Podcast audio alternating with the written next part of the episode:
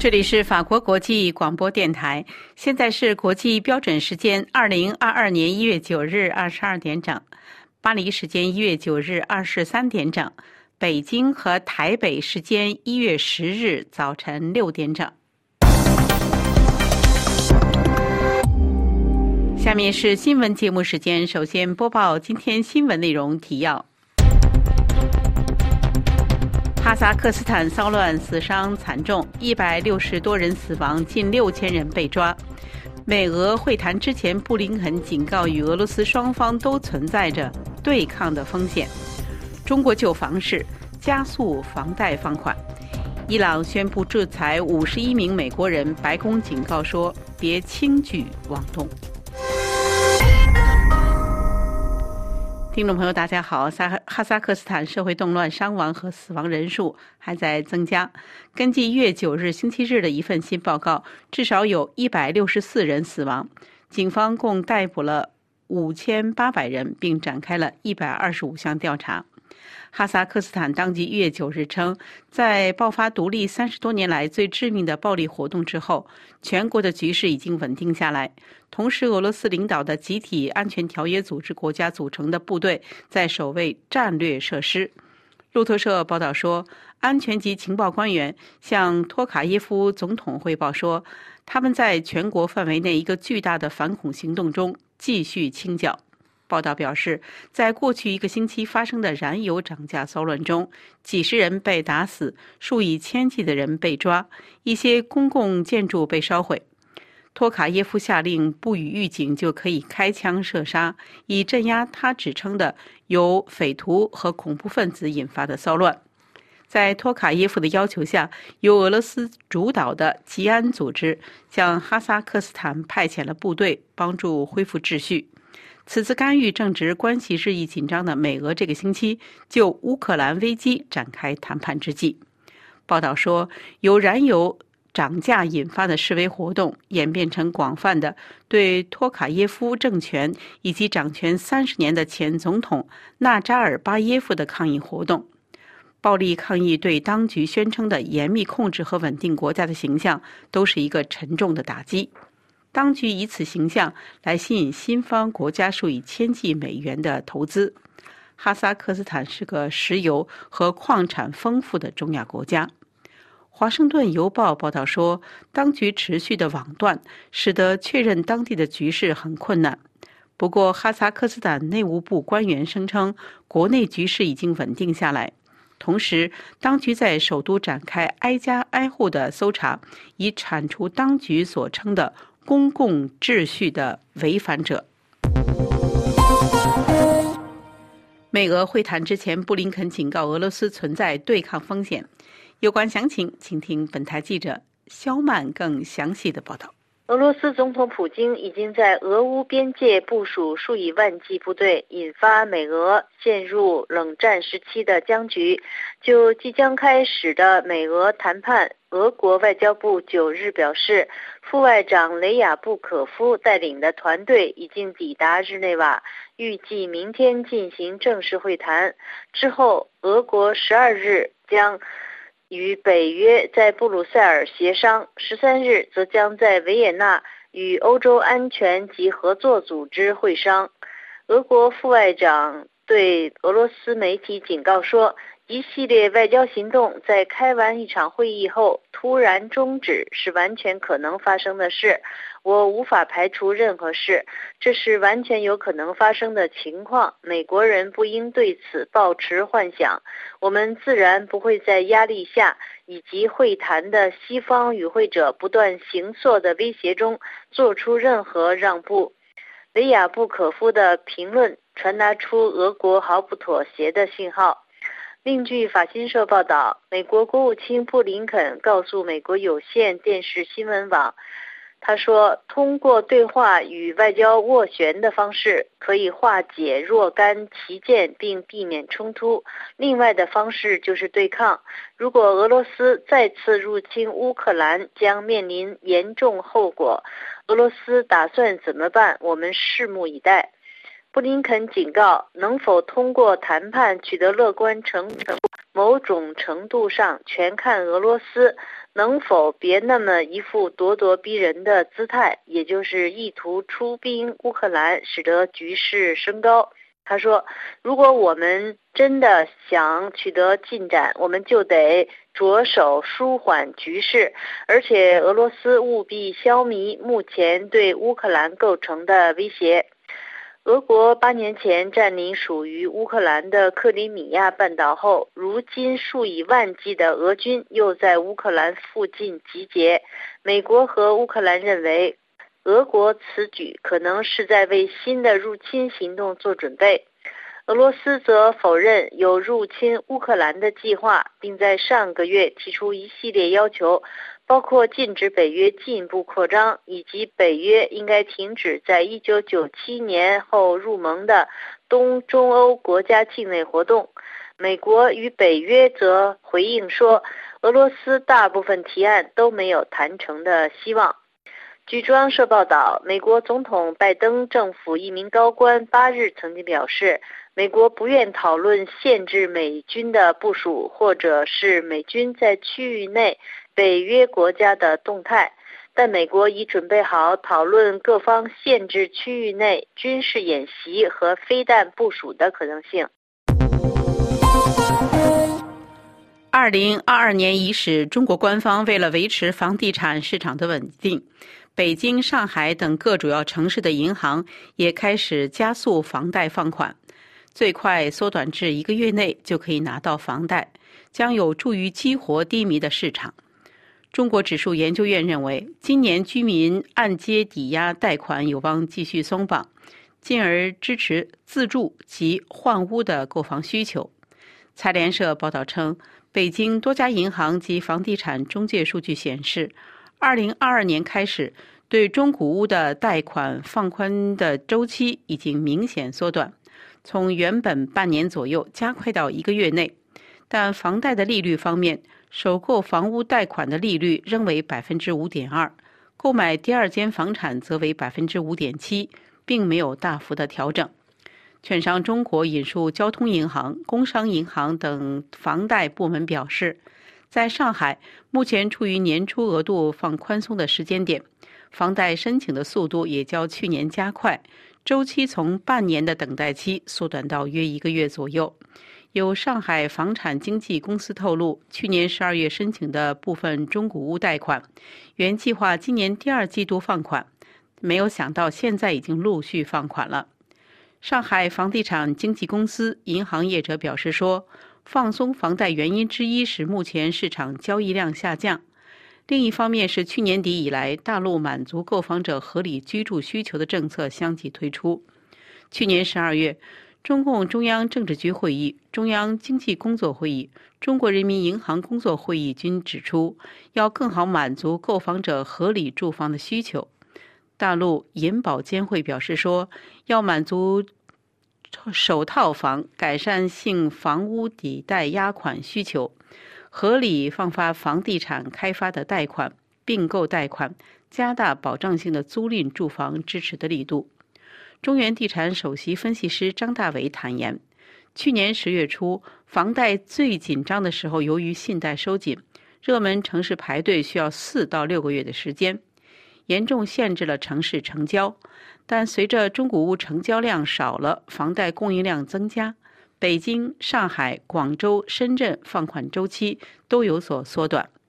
除此之外，大陆还有安徽省的合肥市、广东省的佛山市、黑龙江省的哈尔滨市等，从去年开始陆续发放关于促进市场平稳、健康发展的通知，要求加快房贷发放的速度，放宽年限和补贴等等。中国商业银行房地产金融专家李向峰说：“近五年，中央坚持住房不炒政策，抑制投资的投机。目前大多是自住需求为满足刚性需求，刺激消费，长期贷房利率存在着下降可能性。”中国指数研究院认为，二零二二年中国居民抵押贷款的额度。放宽周期利率等，有望进一步的松绑。西安市场监管部门近日以工作现场环境混乱为由，对中国生鲜外送平台盒马的西安分公司立案调查。有关详情，请听本台记者刘芳更详细的介绍。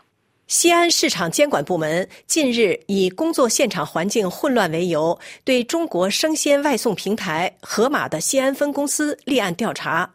西安市市场监管局本月七日发布了八件在疫情期间的典型违法违规案例，牵涉囤积居奇、哄抬物价、以次充好、兜售假冒伪劣商品、虚假宣传及计量器具违法。其中，西安盒马被指控在烘焙间的操作台上放有未经清洗的鸡蛋、面包，与工作人员衣服混放等不符合规范的行为，被立案查处。然而，这起事件却在网络上引发反弹。西安的民众一面倒在网络上声援盒马，认为盒马在疫情期间为不便外出采买的消费者提供服务，给消费者带来的便利，特殊时期已经足够良心，不应该因上述原因被查处。疫情之下，西安民众对坚持外卖的盒马颇有好感。去年底，西安封城开始，西安盒马先生便推出社区送菜和社区集单服务。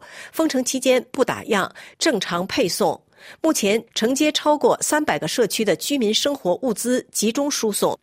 据报道，除了一般的外送员，西安的盒马先生门市店员也都投入运送物资的行列。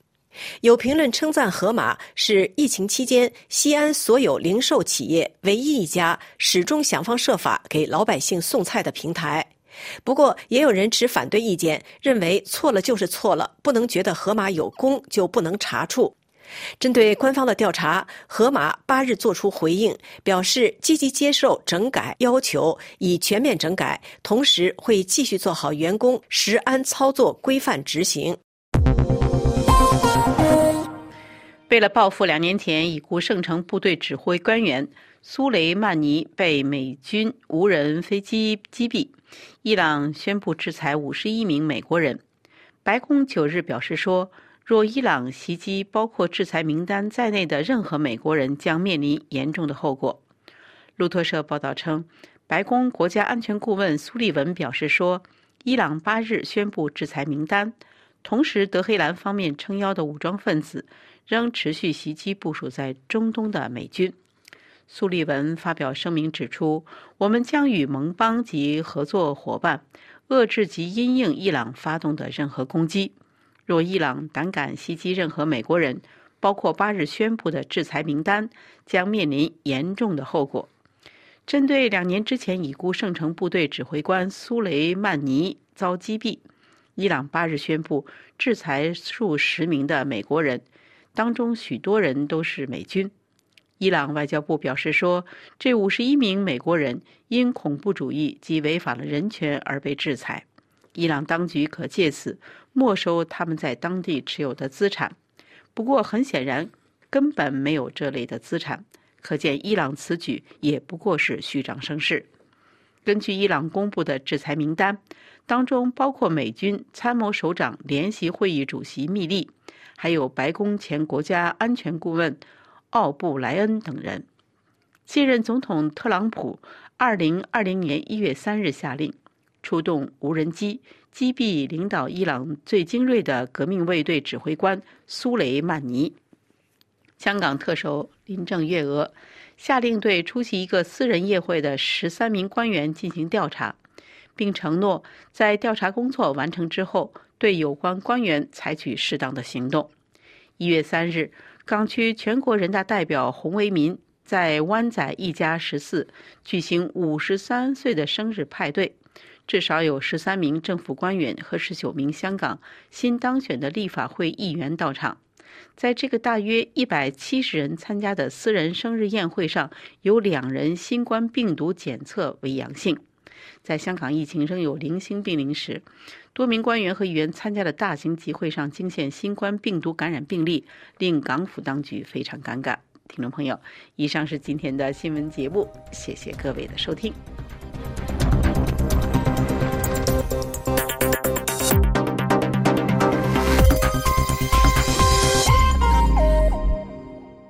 今天是二零二二年一月九日，星期日。这里是法国国际广播电台。下面请听肖曼主持的要闻分析。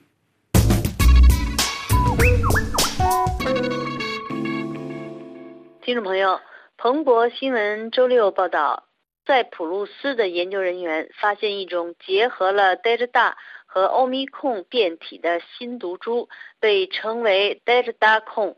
因为这种毒株在德尔塔基因组中具有类似欧米控的遗传特征。报道称，到目前为止，在普鲁斯大学生物科学教授科斯特里斯基团队已经发现了二十五例新变种病例，其中十一个来自因为 COVID-19 住院的人，十四个来自一般人群。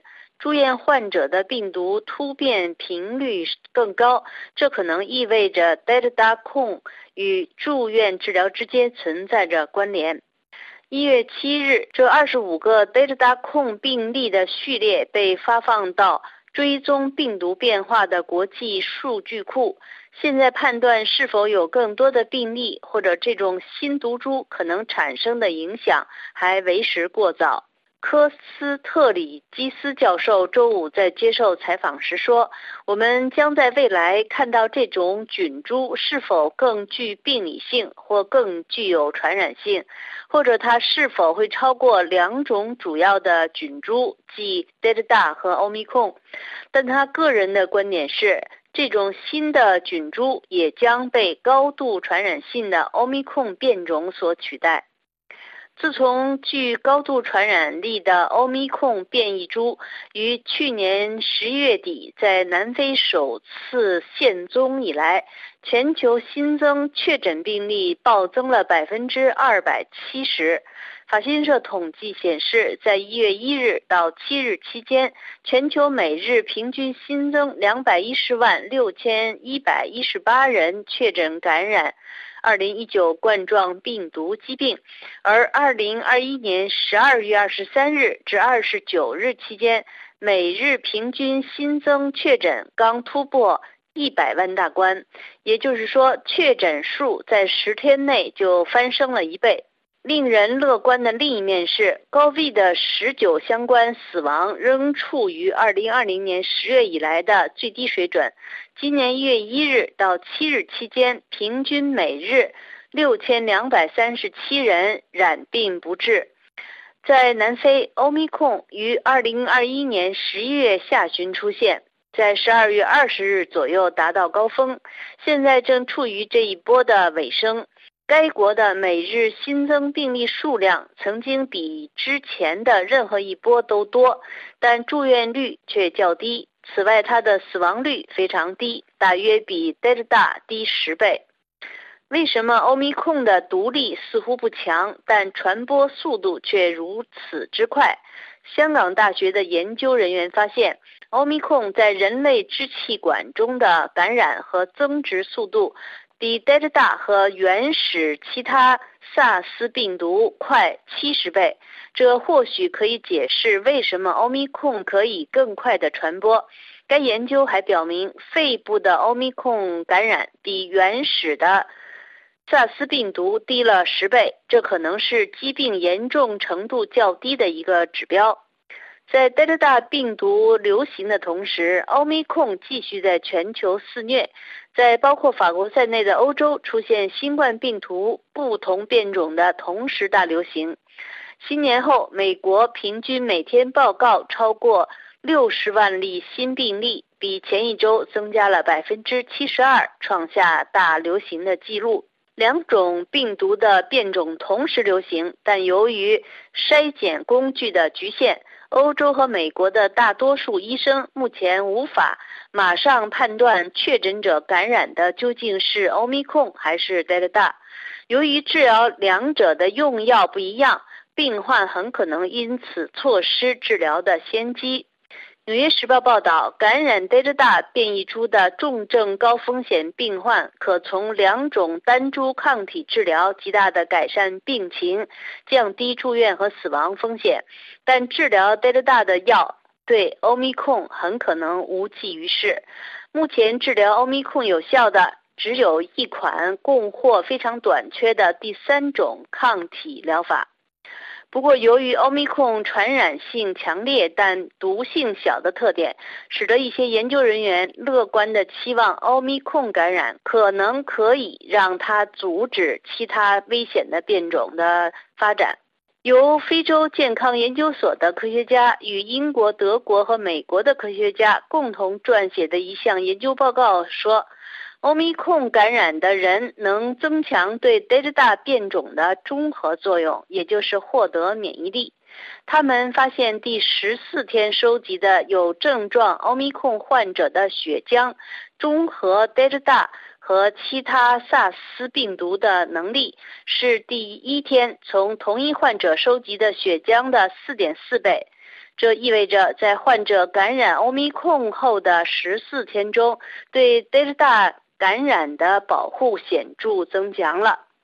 发现欧米克感染能防止当前已知变种感染的信息确实令人乐观，但塞浦路斯研究人员发现的这种结合了德尔塔和欧米克变体的混血的新毒株的最新消息又令人不安。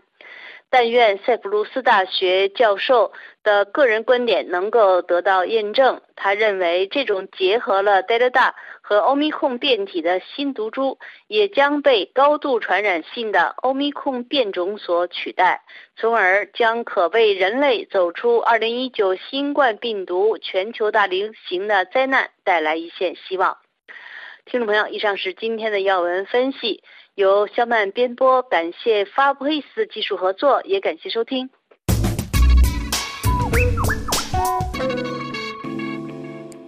法国国际广播电台下面为您重播安东尼编播的法国报纸摘要。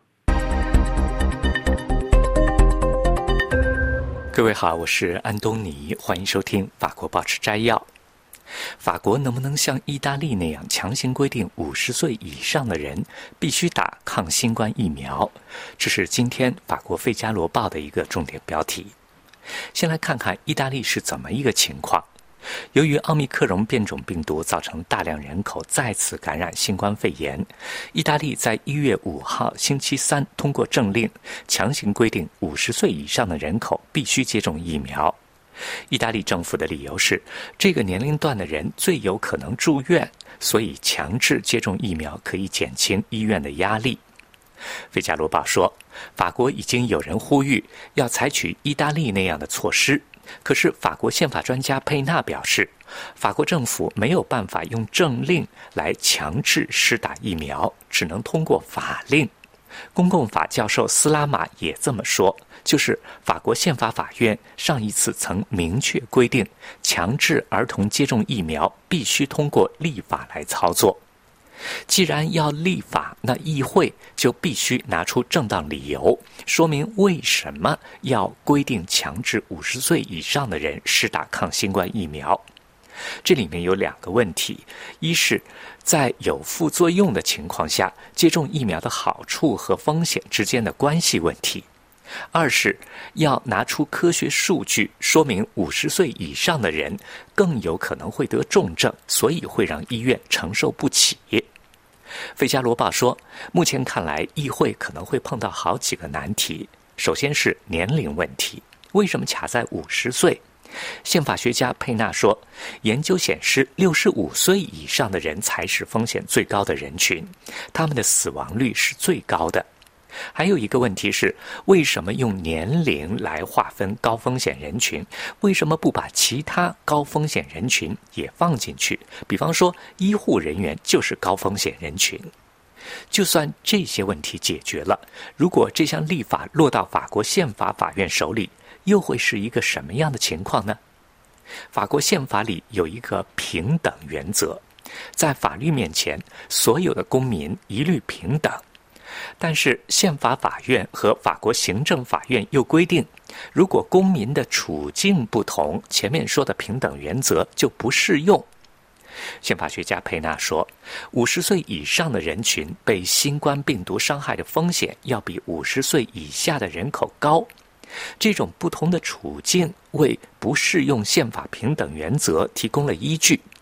但是，强制五十岁以上的人施打抗新冠疫苗，可能会违反其他的基本法，比方说《个人自由法》《言论自由法》和《尊重私生活法》。佩纳说，法国宪法法院会根据全民绝对利益来考虑限制基本法。这里是由于公共卫生原因，为满足公共秩序需要，确保所有人的健康而限制一部分人的私生活。法国宪法法院完全可能接受，但是强制规定五十岁以上的人施打疫苗，在基本法的其他层面可能会。有没有办法逾越的障碍？比方说，保护人身完整这方面，接受医学护理和治疗必须征得病人同意，这是二零零二年法国的库什内法规定的。这在法国行政法院是人身不可侵犯层面的基本自由概念。换句话说，如果本人不同意强制接种疫苗，是明显违宪的。碰到这种情况，除非有致命风险被看作是有医学上的迫切性，不然就不能强制治疗。法国公共法教授斯拉马举了一个例子说：“如果我们不愿意，就不能强制我们做基因测试，但是我们可以用触犯法律的设计来达到目的。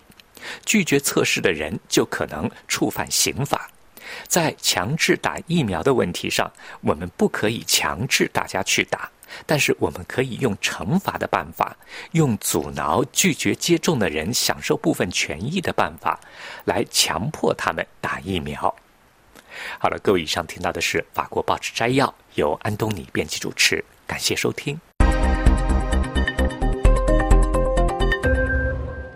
法国国际广播电台，请听江峰编播的《曼谷传真》。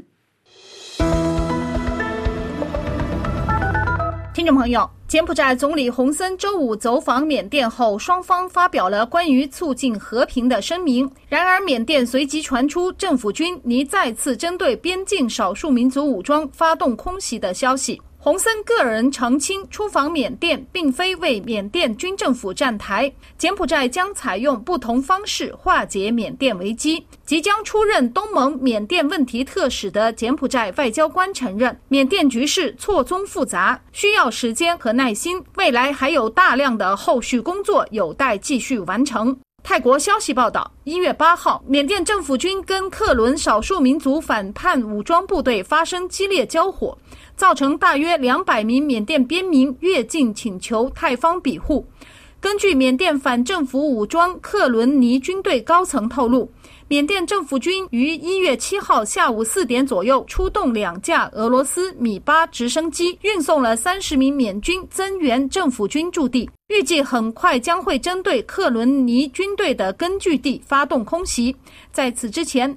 缅甸政府军跟反叛的少数民族武装之间交火不断，造成一波又一波难民涌入泰国境内。柬埔寨总理洪森于周五抵达缅甸进行访问。洪森跟缅甸国防军总司令敏昂莱会谈后，发表联合声明，强调缅甸将延长停火决定直到二零二二年年底。敏昂莱声称，缅甸将借鉴柬埔寨经验，学习推进和平谅解进程。敏昂莱还承诺将允许柬埔寨外交部长兼东盟轮值主席国缅甸问题特使巴索坤跟包括少数民族在内的各方代表会面，并且展开和平谈判。缅甸政府军此前宣布跟所有少数民族武装停火五个月的决定将在二零二二年二月满期，该决定如今将延长到二零二二年年底。根据缅甸媒体报道，洪森跟敏昂莱相谈甚欢，双方就促进柬埔寨和缅甸双边关系与合作，以及推动内部和平进程交换了意见，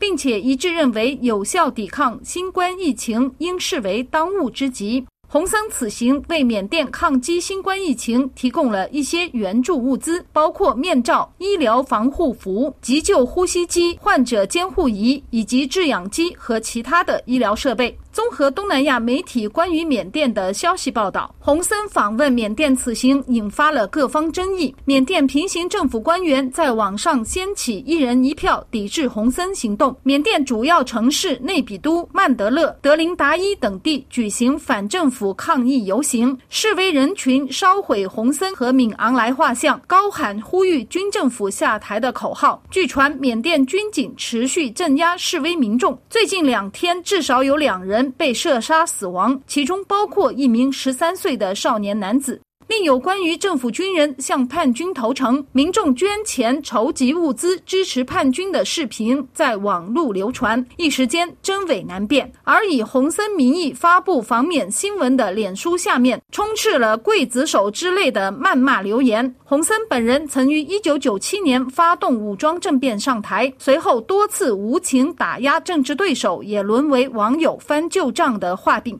消息称，部分东盟领导人对此次洪森应邀出访同样抱有质疑，唯恐洪森借助此次担任东盟轮值国主席的机会，帮助敏昂莱洗白，使缅甸得到国际认可，从而掩盖了缅甸军人推翻文人政府夺权的事实。二零二一年，东盟坚持不接受缅甸军事政权的立场。多场重要峰会一概拒绝邀请敏昂来出席，而在另一方面，缅甸同样态度强硬，拒绝派遣非敏昂来之外的外交官员出席国际会议。尽管东盟达成了化解危机的五项共识，但由于缺乏相应的沟通机制，从二零二一年四月至今，解决问题进展甚微。东盟跟缅甸之间持续陷入僵局。泰国媒体人观察洪森此行在对待缅甸问题上采取了更为谨慎的态度。他回国后，透过缅甸媒体表示，此次出访缅甸并非为了缅甸军政府站台。洪森还公开表示，柬埔寨作为东盟轮值主席国，化解缅甸危机将采取不同方式，但并未透露具体细节。洪森代表东盟表达了敦促缅甸落实五点共识。的立场，陪同出访的柬埔寨外交部长兼东盟轮值主席国缅甸问题特使巴索坤回国后，向柬埔寨媒体表示，缅甸局势错综复杂，期盼下一次能够跟昂山素基见面。作为东盟轮值主席国，柬埔寨对化解缅甸危机负有责任，其中没有政治利益，没有经济利益，更没有帮助缅甸获得地缘政治利益的考量。柬埔寨经历了持续近三年的内战，希望缅甸人民能够避免这场悲剧。巴索坤还表示，如果他们建了一堵后墙，而我们用头去撞它，那肯定是没有用的。柬埔寨会采用不同的方法来达成五项共识。媒体预料，自本月十七号东盟外长会议开始，东盟主席国柬埔寨将会邀请缅甸军政府官员出席东盟会议。缅甸国防军总司令敏昂莱于二零二一年二月一号推翻了昂山素基的民选政府，军人掌权后，缅甸局势陷入混乱，城市反政府浪潮跟少数民族叛军集结成一股主要的反政府力量，他们组建平行政府和人民军队，积极争取国际社会的支持和认可。泰国的缅甸问题专家认为。缅甸当前面临内战的风险，敏昂莱对局势的控制力有限，原因是受到诸多国内外因素的影响。这场缅甸内乱究竟将如何收场，值得各方拭目以待。曼谷江峰，法国国际广播电台中文部撰稿。这里是法国国际广播电台，请听桑宇编播的微言微语。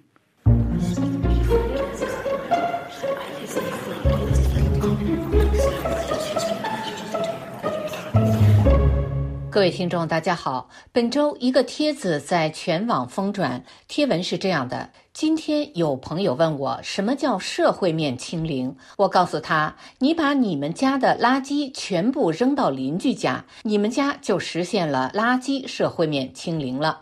他又问：那什么叫动态清零呢？我说：隔天邻居把所有垃圾都丢回你们家，再隔天你又把所有垃圾丢到邻居家，这样你们两家的垃圾都是动态清零了。本周一个成语也在全网疯转，即掩耳盗铃。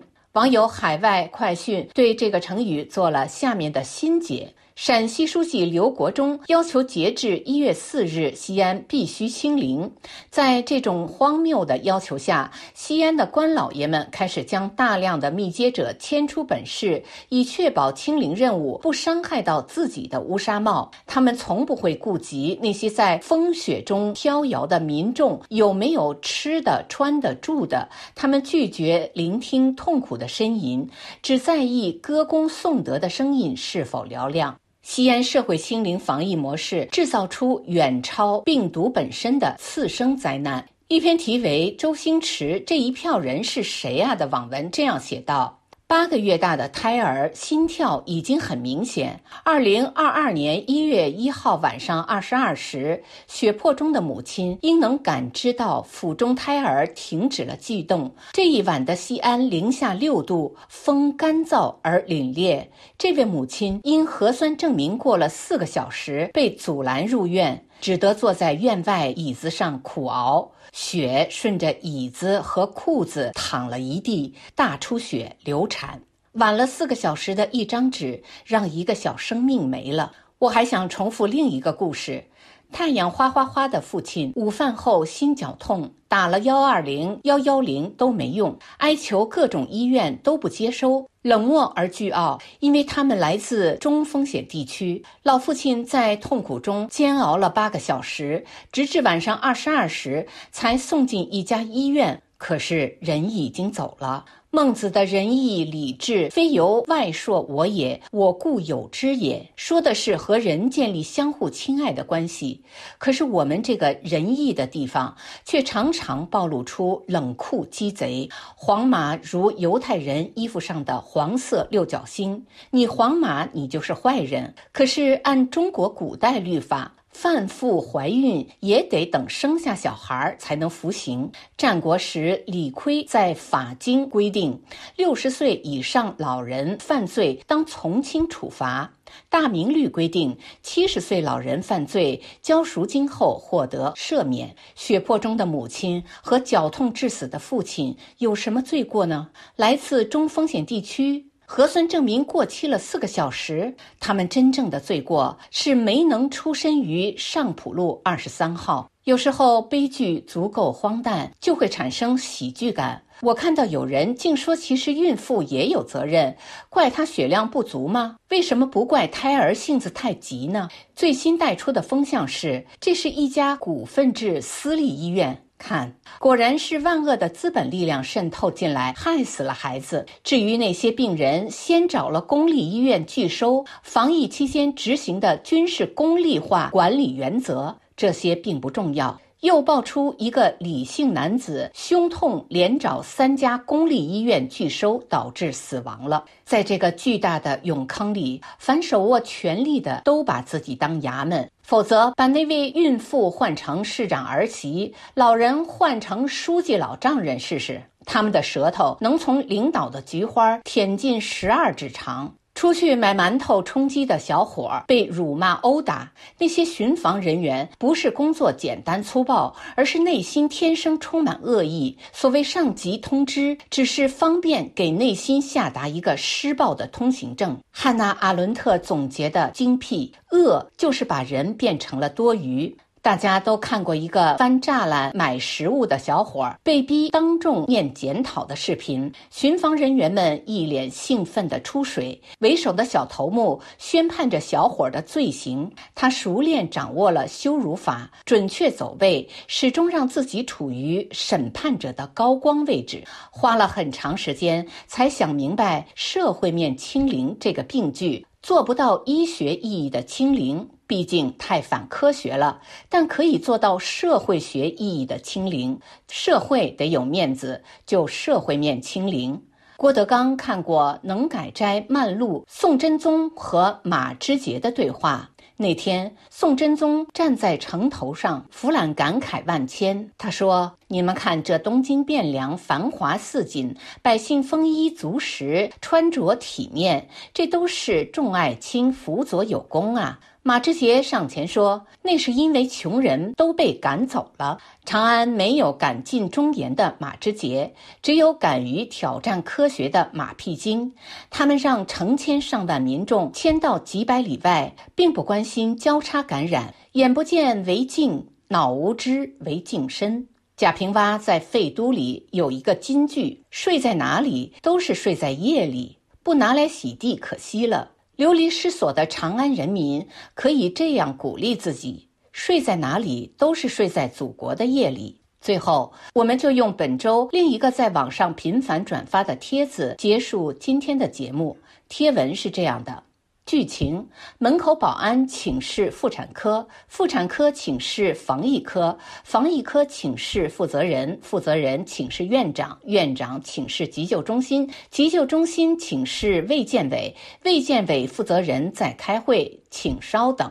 汉娜·阿伦特说：“当罪恶的链条足够长，长到无法窥视全貌时，那么每个环节作恶的人都有理由觉得自己是无辜的。”以上是今天的微言微语，我是桑榆。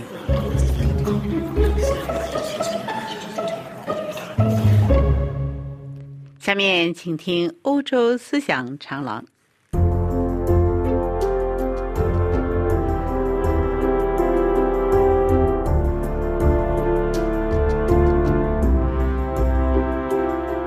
各位听友好，贞德到了西农，他自己心中有两个坚定的目标：解放被英国人围困的奥尔良，带领太子去兰斯加冕。让他成为真正的法国国王，这是天主交给他的任务，他一定要完成。在今天的欧洲思想文化长廊节目时间，立法中国学者赵月胜介绍《精神自由的残杀者》宗教裁判所第六节：火刑架上的圣女贞德之三，解围奥尔良。赵先生您好，你好。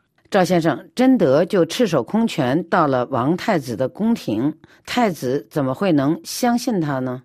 你的这个问题啊，也让我困惑。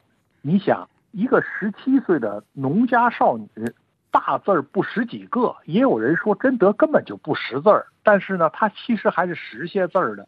他手边没有一兵一卒，却一口咬定要解放奥尔良，扶太子登基。那任谁他也不相信呢，一定会把他当做疯子，还是那种妄想狂的疯子。但他心中认定的两个目标，还真的都实现了，这只能说是奇迹。所以我们就可以明白，为什么圣女贞德是法兰西民族的象征。这个民族啊，是个能创造奇迹的民族。说到这位查理王太子。并没有什么令人敬佩之处。疯疯癫癫的查理六世啊，和来自巴伐利亚的伊莎伯生了不少孩子。查理太子呢是排行十一，只是呢他前面四个哥哥都夭折了，他才排上了位。他的妹妹呢嫁给了英王亨利五世，在英法签订的特鲁瓦条约中呢，法国的王位啊将由英王来继承。如果这个约定实现了，法兰西则国将不国。再说，这位查理王子瘦高个儿、细长的罗圈腿，总是木木讷讷、平庸懦弱，望之不似人君。更要命的是啊，他的宫廷穷的是捉襟见肘。据法郎士记载，这位太子呢，让鞋匠给他做了一副绑腿，他却拿不出钱来付款。这鞋匠就生生把这新绑腿给他扒下来，让他仍穿上那副旧绑腿。这种财政情况让他无法组织起军队来呀。对呀，那你招兵买马，你是要钱的呀。可是现在呢，来了这么一位姑娘，说凭天主之力，她就可以助太子解奥尔良之围。于是呢，这个太子就让两位教士呢，先去见见贞德。探探虚实，但是贞德就对这两位教士说呢，除非见了太子本人，他不会开口。这两位教士说：“我们就是奉太子之命来看你的。”贞德便简单的重复他先前的话，他说：“奉天主之命来助太子解围奥尔良，并且呢，伴送太子去兰斯行加冕礼，成为真正的法兰西国王。那么太子呢，就同意接见贞德。当贞德进入太子宫廷所在的大厅的时候呢，天已经黑了，大厅中燃着五十支火把。那太子和一群贵族就站在一起。那这些贵族呢，穿的比太子可要华丽，但是贞德却直奔太子而去，在他面前脱帽致意：“天主保佑您，高贵的太子。”群臣就很惊讶呀，因为这贞德他从来没有见过太子，他却直觉的就认定这位其貌不扬的瘦高个就是太子，就是天国之主让他来救援的人。那么就这样呢，贞德就在。西农宫廷住了下来，他每天和太子聊天，主要就是鼓励太子去实现法兰西的复兴。随后呢，贞德又被人带到普瓦提埃，受到国王手下的高级僧侣和法官的轮番讯问。当大主教让隆巴赫问他：“你为什么来这儿呢？”贞德就骄傲地回答说：“我在放羊的时候啊，听到了声音。他对我说。”神怜惜法兰西人民，贞德，你应该去法兰西，别害怕，沃库尔的首领会领你去见国王。现在我到此处，并且见到了国王。那么又有一位神父埃莫里就问他：神想拯救法兰西人民脱离灾难，那如果他真要这么做，他不必使用军队。贞德马上回答：军队作战。神赐予胜利。经过了一个多月的审查呢，结论是贞德她是一个真正的童贞女，并且呢，她是纯正的天主教徒，不是异端。当审查者让贞德显现一些奇迹的时候呢，他平静地说：“奇迹将在奥尔良城下显现，因为这是天主授意的。”听友们要记住啊。太子查理已经确证了贞德不是异端，也不是巫女，而是天主派来帮助他的真女。但是后来，当贞德被宗教裁判所诬为异端时，查理竟然全部理会，任凭宗教法庭烧死贞德。他是个不折不扣的背信弃义的懦夫小人。可是现在，查理太子还用得着贞德？对。其实贞德是他登上法兰西王位的唯一希望，因为当时除了贞德，没有人认为查理太子能真正成为国王。那么查理让图尔的工匠按照贞德的身材呢，就给他打造了一副盔甲，还送给他一匹马，而且让他从王室的武库中呢挑选一把宝剑。但是贞德拒绝了，他心里面呢藏着一个思念。他要圣卡特琳娜送给他一把剑，听友们可能就不明白了，这圣卡特琳娜公元三百多年他就死了，他怎么可能在一千多年之后送给贞德一把剑呢？这里啊有一个更神奇的故事，贞德他在前往西农的路上呢，经过了一个小镇，叫做菲埃布瓦，这里面有一座专门供奉卡特琳娜的小教堂。它有一个特点，就是小教堂中有很多陈旧的武器。历来传说，莫洛温王朝的最后一位公相，也是加罗林朝的创始人铁锤查理，他在普瓦提埃战役中大败萨拉森人之后呢，曾把自己的佩剑献于圣卡特琳娜教堂的祭台前。贞德坚信呢。他的保护神圣卡特琳娜会把这把剑送给他，因为呢，他曾听见这个圣卡特琳娜告诉他，这把剑就埋藏在教堂的祭坛后面。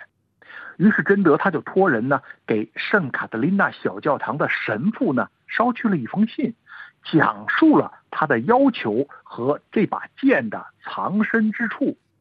说来也真奇怪。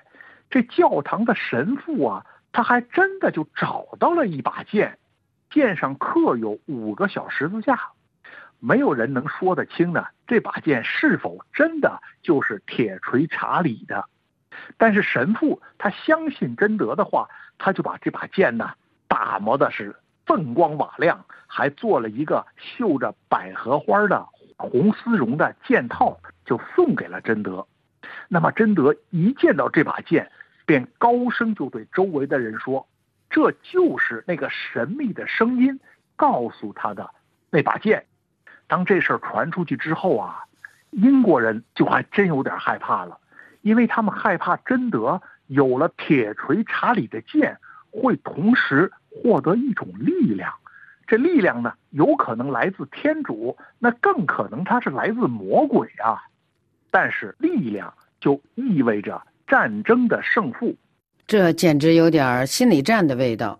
没错，一四二九年三月初，贞德就率领部队就到了奥尔良城下，他口授了一封给英国人的信。这封信呢，保留下来了。信中说，英国国王自称法兰西王国摄政王的贝德福公爵，请顺从天国之王的旨意，将你们在法兰西所夺取和糟蹋的城市的钥匙，交还给由神、由天国之王派来的贞德。如果你们顺从他，不再侵犯法兰西，归还你们所欠的东西。贞德很愿意与你们讲和，看在神的份上，回到你们自己的国家吧，否则你们将看到贞德的奇迹。我是由神、由天国之王亲自派来的，要把你们赶出法兰西。这封信呢，写的很长，我在这儿呢就摘了这么一小段当时读这封信呢，我就真有点相信奇迹了。你说这位少女贞德刚满十八岁，也没什么文化的一个牧羊女，可是她在信中呢，那完全就是一国之王的口气，连查理王太子都说不出这种大气凛然的话。那但是英国人他拒绝投降，一场激战就开始了。这是一场打了近两个月的复杂的战斗，那我在这儿就不细讲了。贞德他是身先士卒，手举大旗是猛攻堡垒，但是当他扛着一把梯子，他要架在护城壕上的时候呢，被一支利箭所伤，剑锋深入左胸。那么贞德呢，强忍剧痛，他草草就包扎伤口，立即重新投入战斗。五月八号周日，这天恰好是圣米歇尔节，英国人。抵挡不住贞德率领军队的猛攻，开始从奥尔良撤退。当法国军队准备乘机是猛宰英国人的时候呢，贞德他纵马拦住了部队，因为他受了伤，无法穿盔甲呢，他就披了一件护身的背心儿，他就向英国人喊话说：“你们只要撤出奥尔良就能活命。”同时呢，他拦住了自己的部队，今天是礼拜日，不要战斗，放英国人走吧。这个少女她真知道分寸，她不杀败退之敌，而且呢，她坚守基督教的规矩，星期日要休兵。好，我们今天先讲到这儿。好的，那就谢谢赵业胜。谢谢各位听友，以上您听到的是赵月胜的《精神自由的残杀者》宗教谈判所第六节《火刑架上的圣女贞德之三》解围奥尔良。本次欧洲思想文化长廊节目由索菲主持，感谢毕竹丽小姐的技术制作和各位收听。下次欧洲思想文化长廊节目时间，我们再会。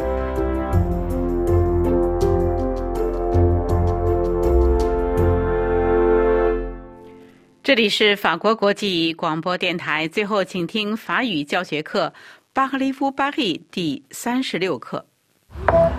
Parlez-vous Paris C'est parti. Parlez-vous Paris Ça va La tête tourne pas trop Parlez-vous Paris Bonjour, je m'appelle Luis, j'ai 32 ans, je suis chilien, je suis à Paris pendant deux ans pour faire un master en affaires internationales. J'aime bien Paris, c'est une ville magnifique, mais quand je suis arrivé, j'ai trouvé les Parisiens pas trop accueillants. Est-ce qu'il y a une possibilité de appartenir au cercle fermés des Parisiens ou pas. 路易斯是来自智利的留学生，他很想走进巴黎人的日常生活。我们此刻就在巴黎六区奥德永小区。呃、ben on va traverser là. Claude 大后就住在六区，他将是我们的向导。 Ça, c'est ma fenêtre. Ah oui, vous habitez là Oui, c'est sympa. quoi. 我们走进路易斯居住的小街 Rue Saint-André des Arts。 Vous, vous faites vos cours euh, où Alors mes courses, ben, je les fais, oui, en partie dans le quartier. Mais ce quartier, dans les euh, 30 dernières années, a beaucoup évolué. Donc les commerçants sont de plus en plus devenus des commerçants de luxe. Mais ici, rue de Bussy, autrefois, il y avait beaucoup de commerçants. Il y en a un peu moins. Vous voyez ici, il y a euh, charcuterie, euh, boulangerie, euh, marchand de gâteaux. Alors on trouve encore des commerces euh, traditionnels dans le marché Saint-Germain qui a été reconstruit il n'y a pas très longtemps. Et si vous voulez, on va pouvoir y aller. Comme ça, vous verrez un autre aspect du quartier. 遗憾的是，这条街原先有很多小食品店，现在都被奢侈品专卖店取代了。不过，Claude 将领我们去逛圣日耳曼市场 （Marché Saint-Germain）。 Là, on est dans le marché Saint-Germain. Bonjour. Ah, mais on se connaît, nous Votre tête me dit quelque chose. Je suis le papa de Charlotte, qui était une amie de votre fille. Vous allez bien Très bien, très bien. Vous, vous venez souvent dans ce marché là Alors, je viens de temps en temps. Vous connaissez tout le monde, hein Bah, non, 呵，Claude 好像谁都认识啊。他在这个街区已经生活了二十六年。 Ce marché Saint-Germain, qui a été reconstruit il n'y a pas longtemps, correspond à une très vieille tradition, puisque déjà au Moyen Âge, il y avait ici un marché très populaire qui correspondait au grand marché du village de Saint-Germain-des-Prés. Et c'était un lieu de fête où euh, tout le monde venait boire, euh, et même les bourgeois venaient s'encanailler ici, etc. 中世纪时，这里就有个集市，人们不但来这里采购，同时也来这里喝酒、参加节庆活动。就连有钱人也跑到这里来，跟底层人打成一片，桑干奈叶。Mais cela dit, à l'intérieur de ce marché Saint-Germain, il y a d'autres choses que des produits alimentaires. Il y a une piscine, il y a une salle de sport. C'est là où mon fils a- prenait des cours de boxe quand il était petit. Il y a une salle de spectacle euh, et les enfants des écoles viennent faire des spectacles à la fin de l'année dans cette salle. Donc ça reste un endroit qui correspond quand même à la vie de quartier. 这是一个室内集市，里面有一间演出大厅 （une salle de spectacle）、运动馆 （des salles de sport）。 街区学校会让学生们到这里来上体育课。Pardon, madame. Pour vous, c'est quoi un Parisien Un Parisien, je pense qu'il a la conscience qu'il habite dans un endroit exceptionnel. Il est assez chauvin, je pense. Et puis, euh, il tient beaucoup à son village. Le Parisien, le Parisien, il aime les beaux produits. Voilà, c'est une vie de village, de quartier, c'est et il aime le, le raffinement. euh, 巴黎人非常喜欢他们的街区和小商家以及他们出售的好产品。他们喜欢营造巴黎 village 乡村巴黎的气氛，那才叫真正的优雅。En général, vous connaissez bien vos voisins Est-ce qu'il y a des fêtes Est-ce que vous faites des fêtes ensemble À l'intérieur des immeubles, il y a la fête des voisins, par exemple, où c'est une occasion pour les gens de se réunir. Euh, la fête des voisins, ça a été une invention pour que les gens se parlent. Mais autrefois, les gens se parlaient naturellement. Donc, euh, mais cela dit, oui, il y a des fêtes qui sont organisées au mois de mars, à l'occasion de la journée des poètes. Il va y avoir une journée de la poésie rue Visconti. Il va y avoir quelqu'un qui va jouer de l'orgue de barbarie et qui va chanter des chansons et qui va faire chanter tous les gens de la rue. 每年开春儿，人们会在街道上举办一次诗歌节， 街坊邻里每年还会聚会一次，彼此增进沟通，这叫邻里聚会日 （La Fête des voisins）。 En réalité, ce quartier, il vit beaucoup maintenant le samedi soir, le vendredi soir. C'est pas tout à fait le quartier latin, mais c'est à côté du quartier latin. Donc il y a beaucoup d'étudiants qui viennent, il y a beaucoup de gens qui viennent en touriste dans le quartier Un peu. Saint-Germain-des-Prés parce que c'est traditionnellement un quartier qui est sympathique, qui est beau, euh, où il y a beaucoup d'animation. euh, donc il y a plein d'occasions de rencontres pour vous. 这里离着名的学院区，也叫拉丁区，只一步之遥，所以这里的周末夜生活十分活跃。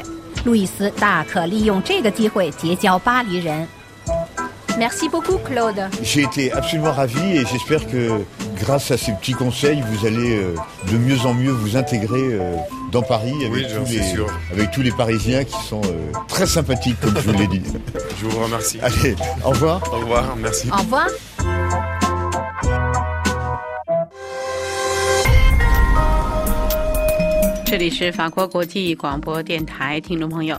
本台对亚洲的第一次华语节目播音到此即将结束。本次节目由小乔为大家主持，特别感谢 Fabrice 的技术合作，更感谢大家的忠实收听。我们在今后的节目中再会。